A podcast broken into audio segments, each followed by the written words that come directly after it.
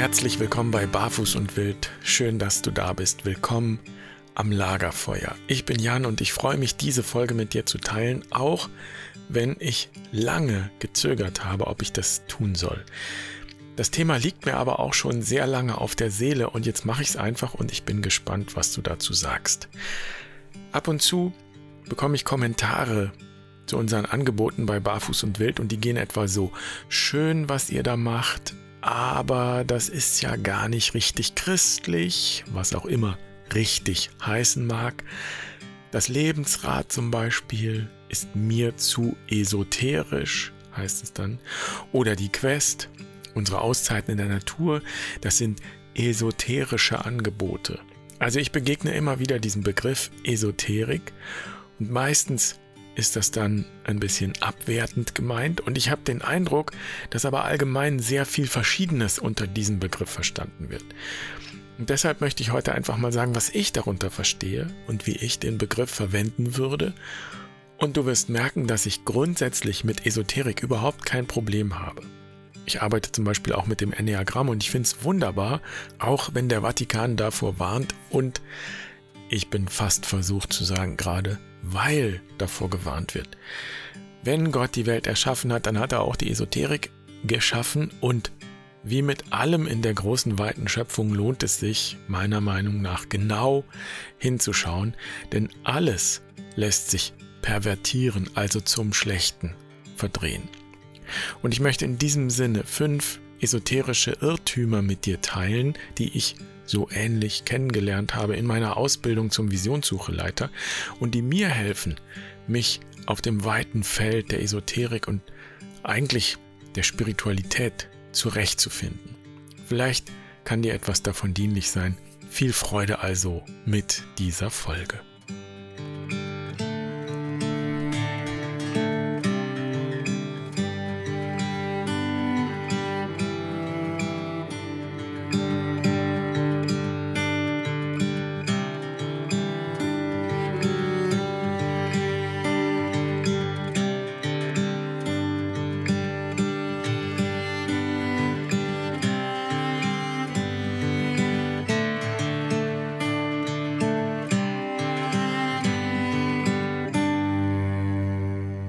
Mutter ist Ärztin und ich würde sagen, eindeutig Schulmedizinerin. Ich glaube, sie hat noch nie jemandem Globuli gegeben.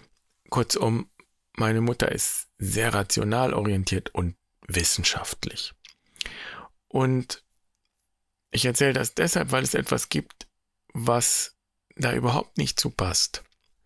Als vor vielen Jahren mein Großvater starb, sagte meine Mutter, ihre Uhr sei stehen geblieben. Und zwar genau in dem Moment, als er gestorben ist. Das heißt, ihre Uhr zeigte den Todeszeitpunkt meines Großvaters an. Für sie war das klar, dass da eine innere Beziehung bestand zwischen diesem Stehenbleiben der Uhr und dem Tod meines Großvaters. Für sie war das wie so eine Art Zeichen. Für mich macht das deutlich, was esoterisch im eigentlichen Wortsinn meint. Denn das Wort Esoterik kommt vom griechischen Esoterikos, innerlich, das Innere betreffend. Und die Erfahrung, die meine Mutter da gemacht hat, diese Überzeugung, die sie hatte, dieses innere Wissen, das ist ja nicht wissenschaftlich nachweisbar. Es ist ihre Erfahrung. Und wenn das esoterisch ist, dann würde auch ich sagen, ich bin Esoteriker. Als Christ würde ich sagen, ich kann Christus nur in mir erfahren. Paulus sagt, Christus lebt in mir. Jesus sagt, das Himmelreich ist in uns, in jedem von uns, in mir, in dir. Und als Katholik würde ich sagen, das ist dann Kirche. Kirche ist sozusagen der Raum, in dem ich eine innere Erfahrung machen kann und nicht die Kirche als Institution verschafft mir Zugang zu Gott. So, und aus diesem alten Bild heraus wird aber oft das Wort Esoterik verwendet, sozusagen als Sammelbegriff für alles, was nicht kirchlich ist, was nicht christlich ist, was, was heidnisch und fremd ist und nicht reinpasst, irgendwelche falschen Lehren. Und das halte ich schon mal grundsätzlich für irreführend, weil es sozusagen das Kind mit dem Bade ausschüttet. Und es fällt hinter das Neue Testament zurück. Ich möchte mich lieber an Paulus halten und an seinen berühmten Ausspruch prüft alles und behaltet das Gute. Prüft alles und behaltet das Gute. Was für ein wahnsinnig mutiger Ansatz. Prüft alles. Du kannst alles prüfen. Prüf es. In der Gemeinde in Thessaloniki, an die er schreibt, da gab es natürlich Amtsträger und Vorsteher und die haben dafür Ordnung gesorgt in der Gemeinde. Und es gab noch eine zweite Gruppe. Das waren die Charismatiker oder die Geistbegabten. Das waren die, die direkt mit Gott sprachen, die Visionen hatten und eben innere Erfahrungen. Und die Gemeinde stand vor der Frage, was machen wir damit? Wer entscheidet jetzt, was eine richtige Erfahrung ist und was eine falsche Erfahrung ist? So, mal ganz grob gesagt. Und in diese Situation hinein spricht Paulus dieses prüft alles und behaltet das Gute. Und was er da macht, ist absolut revolutionär, denn Geistbegabung hatten nur auserwählte Menschen. Nur besondere Menschen waren in der Lage, ein Medium zu sein und sozusagen die Botschaften aus dem Jenseits oder aus der jenseitigen Welt weiterzugeben. Bei Paulus sind alle geistbegabt. Alle Gemeindemitglieder sind geistbegabt. Das heißt, er demokratisiert die Esoterik, wenn man so will. Jeder und jede ist ein Medium. Und er sagt, dämpft den Geist nicht. Er sagt nicht, passt auf, dass ihr nicht zu viele Visionen habt. Er sagt, habt richtig viele Visionen, denn die Visionen bringen euch voran, weil das eine schöpferische Kraft ist. Und diese schöpferische Kraft ist nicht nur in irgendwelchen Ausnahmemenschen wirksam, sondern die ist in jedem und in jeder von euch wirksam. Prüft alles und behaltet das Gute. Was ist gut? Und an anderer Stelle sagt Paulus, wenn ihr herausfinden wollt, was der Wille Gottes ist, und das heißt, was wahr ist, was dienlich ist, was hilfreich ist, was gut ist, dann verwendet eure Vernunft. Und in diesem Sinne, mit dieser Vernunft, möchte ich dir jetzt fünf Irrtümer nennen oder auch eigentlich möchte, möchte ich besser sagen fünf Sackgassen nennen, die einem begegnen können, wenn man unterwegs ist in der weiten Welt und in der weiten Welt der Esoterik oder der Spiritualität.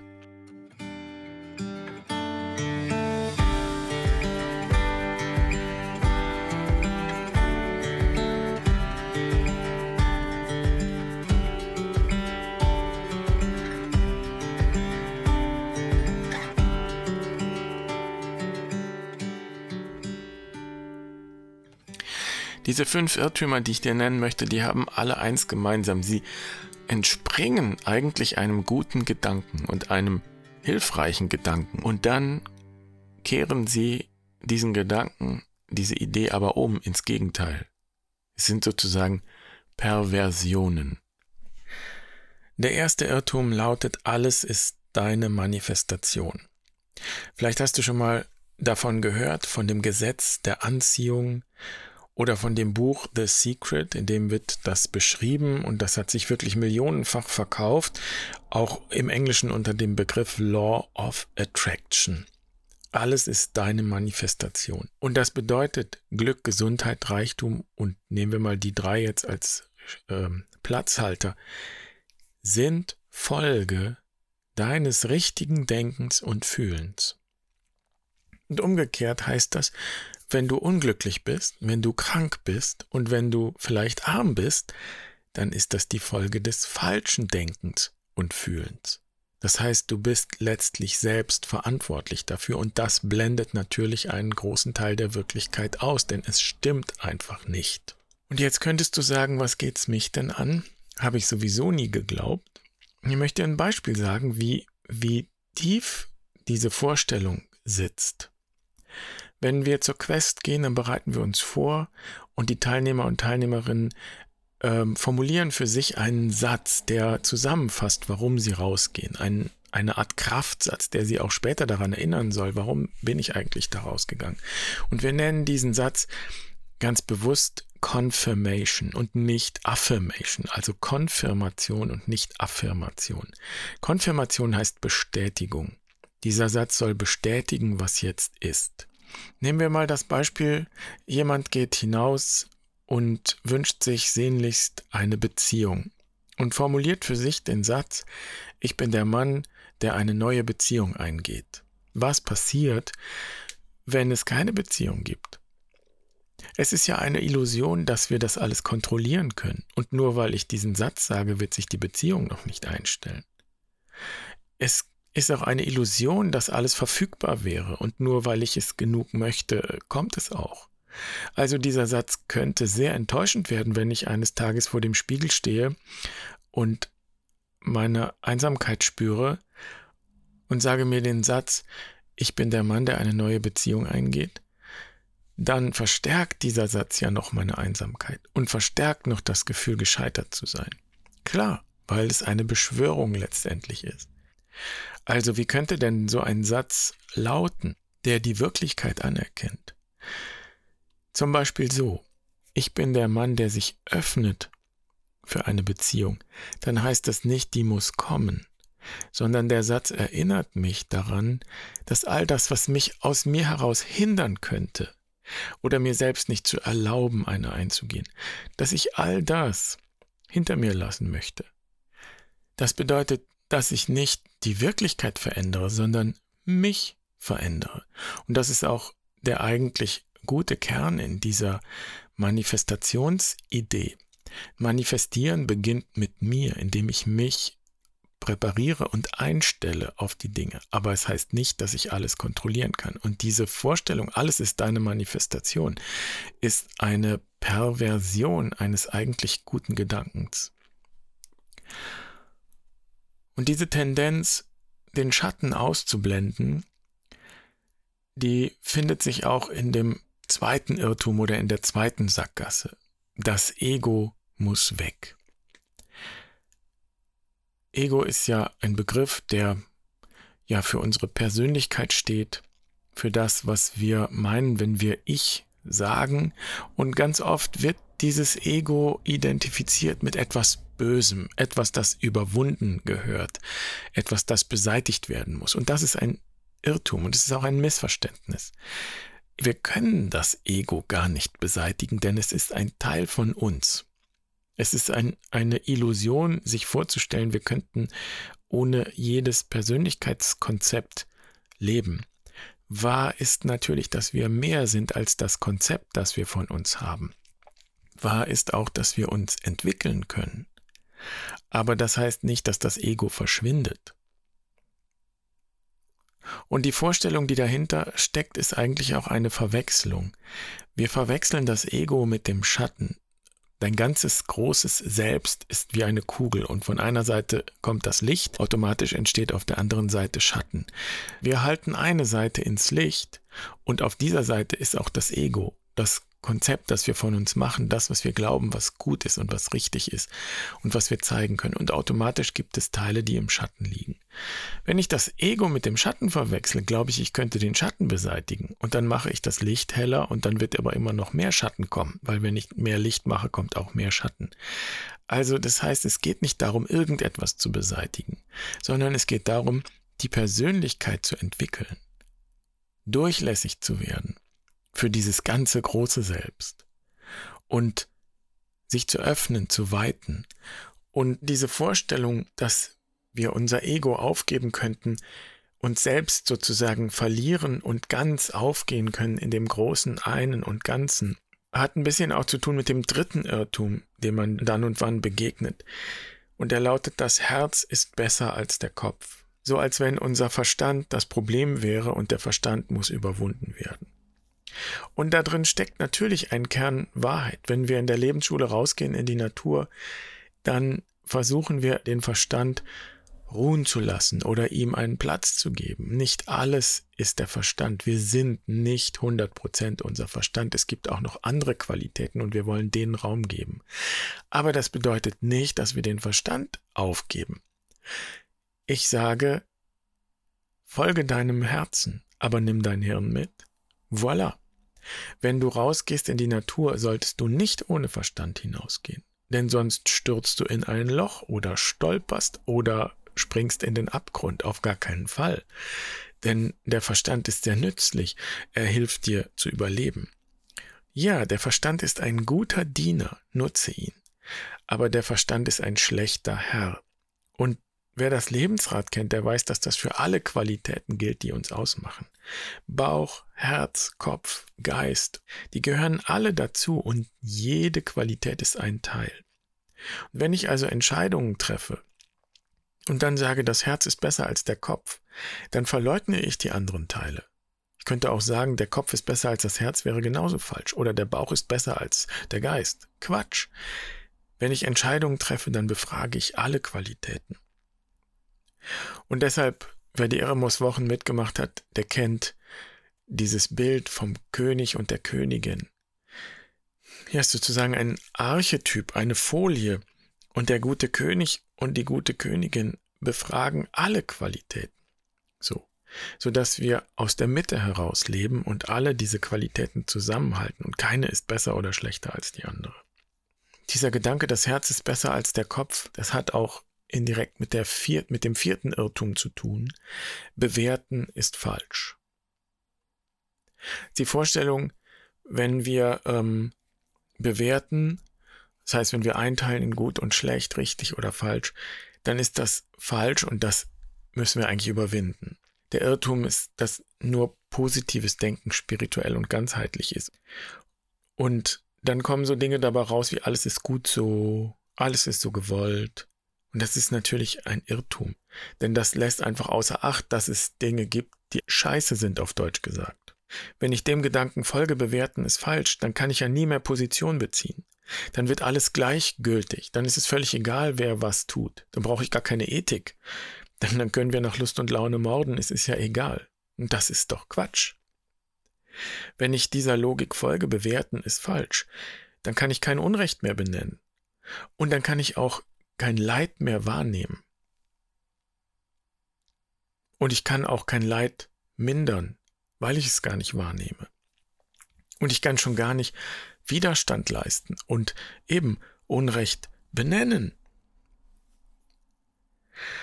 Und dahinter steckt etwas, das man nicht nur im esoterischen Bereich findet, sondern auch unter Christen.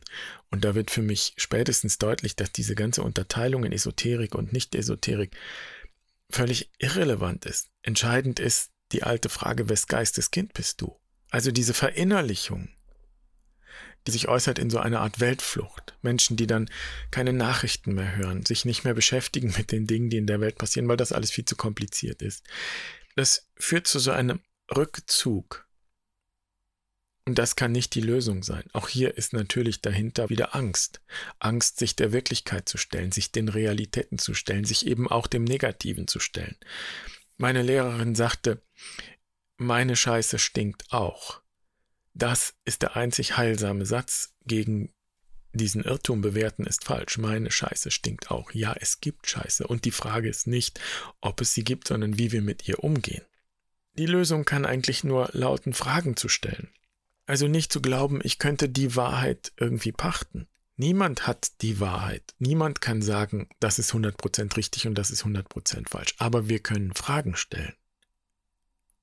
Das bedeutet auch in allem, was widerständig ist und wogegen wir in den Widerstand gehen, zu befragen nach der Ressource, die da drin steckt. Heißt auf Deutsch übersetzt, die Scheiße auf den Acker zu tragen also etwas damit zu machen.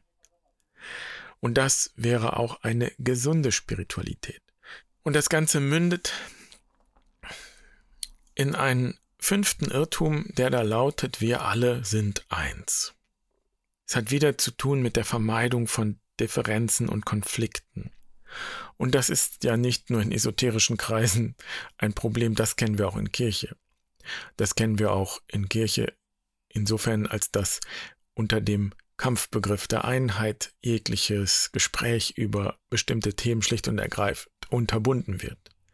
Also das Deckchen drüberlegen hilft nichts. Das wäre eine spirituelle Überhöhung und Aufblähung und insofern ist es eine Perversion und eigentlich ist wir sind alle eins. Quatsch, wir sind nämlich alle unterschiedlich. Und wir haben alle unsere eigene Perspektive und unsere eigene Meinung und die Herausforderung besteht darin, diese Unterschiede nicht zu schleifen, sondern fruchtbar zu machen. Und die Frage ist, wie? Und die eigentliche Herausforderung liegt dann darin, sich trotzdem zusammenzutun und zu sagen, ja, wir sind sehr unterschiedlich und was kann jetzt daraus erwachsen? Nicht die einen sagen, so geht es und die anderen sagen dazu ja, sondern wenn wir uns auf diese Lehre einlassen und wirklich nach etwas Neuem suchen, dann hat Kreativität Raum. Es ist überhaupt die Voraussetzung von Kreativität. Und deshalb ist es ein Irrtum zu sagen, wir sind alle eins. Das stimmt nicht. Wir sind alle unterschiedlich. Und wir sind alle ein Teil. Das wäre für mich die Formulierung, die hilfreich ist.